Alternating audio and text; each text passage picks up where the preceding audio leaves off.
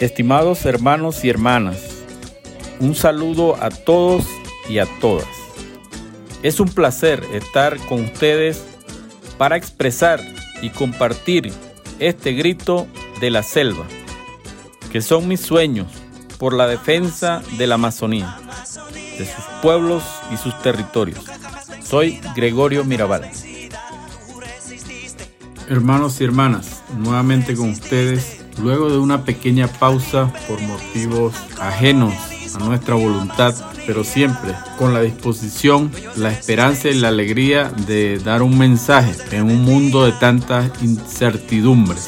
En nuestro episodio de hoy que es el número 41, estaremos hablando con ustedes sobre tierra, cultura y libertad. La llamamos así porque quiero compartir con ustedes mi experiencia en el séptimo Congreso de la Gran Confederación de Nacionalidades Indígenas del Ecuador. Una experiencia inolvidable con los hermanos de diferentes nacionalidades, de diferentes territorios pero unidos en la gran CONAIE de Ecuador, que para todos nosotros en América Latina, y lo digo con mucho orgullo, es una de las organizaciones más grandes y más poderosas que tenemos los pueblos indígenas en América Latina. Y es así como tuve la oportunidad de compartir más de 24 horas oyendo, aprendiendo el significado que tiene para los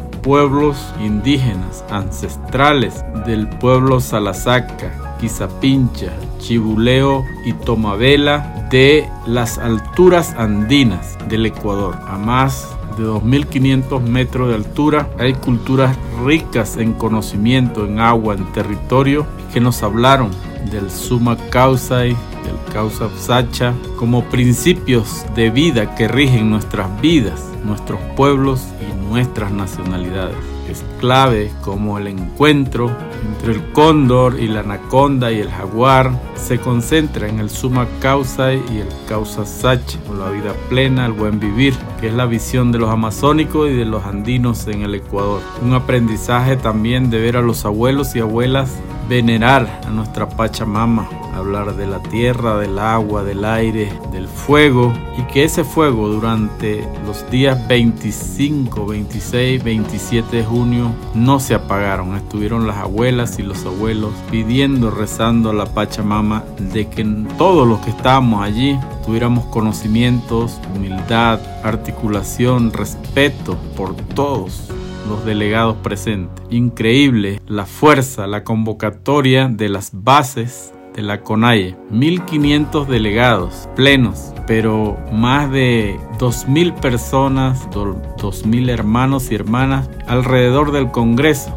que no eran delegados plenos, pendientes, atentos a las decisiones de la gran CONAIE, expresada también en sus bases con consejos de gobierno de la Amazonía, representada por la CONFENIAE con todas sus organizaciones de los pueblos y nacionalidades amazónicas. También el Consejo de Gobierno de la Ecuarunari, que agrupa a todos los hermanos y hermanas de la parte andina. Y también el Consejo de Gobierno de la CONAICE, donde están todos los hermanos y hermanas de la costa. Fue importante para mí, muy valioso poder conocer de cerca como amazónico esa interculturalidad esa plurinacionalidad que se vive en los territorios donde la CONAIE ejerce su consejo de gobierno.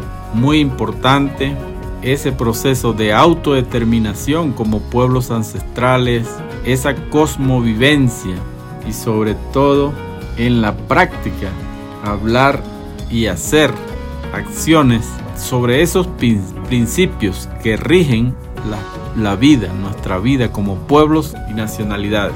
Y es increíble cómo la constitución de Ecuador, que se dice plurinacional, que se dice intercultural, pero desde los ministerios, desde el gobierno, desde los planes y programas gubernamentales no existe todavía. Pero allí en el Congreso de la CONAIE lo vimos vivo, entre diferentes comunidades, comunas, pueblos y nacionalidades indígenas del Ecuador. Lo digo con mucha emoción porque me tocó estar allí para oír, para aprender cómo se acuerdan, cómo se hace el debate sobre los derechos colectivos, evaluación sobre los convenios internacionales, el ejercicio de la libre determinación de los pueblos, de la propia forma de gobierno de todos los pueblos presentes en el Congreso cómo se rechazó la criminalización y la persecución de los líderes sociales en el Ecuador, cómo se exige una amnistía para todos los defensores y defensoras de la naturaleza de Ecuador. Una gran solidaridad se oyó con mucha fuerza en ese Congreso ante la detención arbitraria e ilegal del hermano Antonio Vargas, uno de los líderes históricos más importantes de la historia del movimiento indígena del Ecuador y de Latinoamérica, de Aviala. Como las bases exigieron respeto a los derechos de la naturaleza, exigiendo ya una transición, un cambio urgente de la matriz energética que garantice el derecho a la vida, que permita que el cambio climático no siga avanzando tan rápido, pero sobre todo exigir que desde el gobierno, que desde las políticas extractivas y económicas se eliminen definitivamente tanta desigualdad social, cultural y económica. Ya basta de minería, se oía en todo el Congreso. Es importante también que tanto los delegados y delegadas hablaban de la necesidad de volver a respetar los conocimientos ancestrales en salud, educación y sobre todo el apoyo a todas las formas de gobierno de los territorios, de los hermanos que pertenecen a la Gran Conaya. Creo que para mí una experiencia muy grande también oír el apoyo de hombres y mujeres a las exigencias de las hermanas, de los ande de la costa, de la sierra, exigiendo los derechos sexuales y reproductivos de las mujeres para erradicar la violencia de género, pero con agendas concretas, con acciones concretas que garantice la participación real de las mujeres, de los jóvenes, de los niños y niñas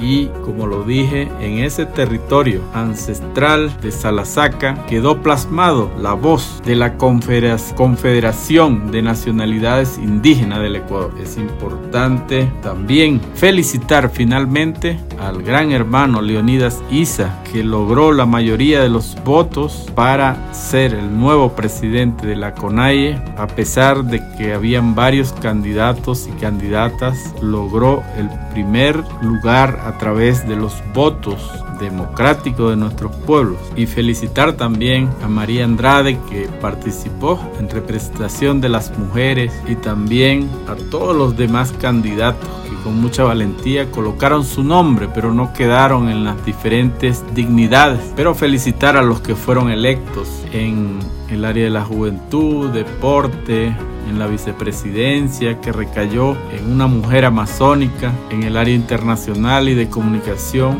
se conformaron hombres y mujeres para este nuevo Consejo de Gobierno. Finalmente, aspiramos que este nuevo Consejo de Gobierno cumpla con los mandatos del Congreso y que se abra una nueva etapa no solo en Ecuador, sino para toda la Via Yala, ya que la CONAIE es un referente para nuestros pueblos, para nuestras luchas fuerza, sabiduría y sobre todo acciones concretas para la gran CONAE. Y como siempre, los invito a seguirme, a escucharme, pero sobre todo a multiplicar mi mensaje para expandir y despertar la conciencia de una Amazonía viva para una humanidad segura.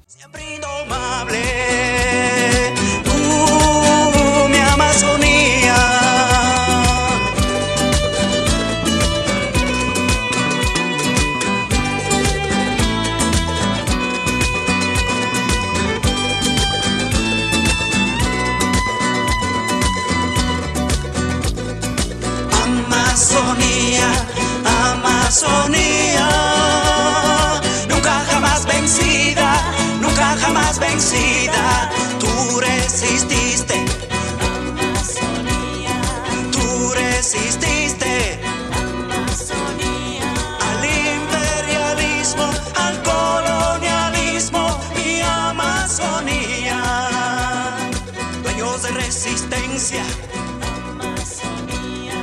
Dueños de rebeldía. Amazonía. Tus hijos guerreros defendiendo la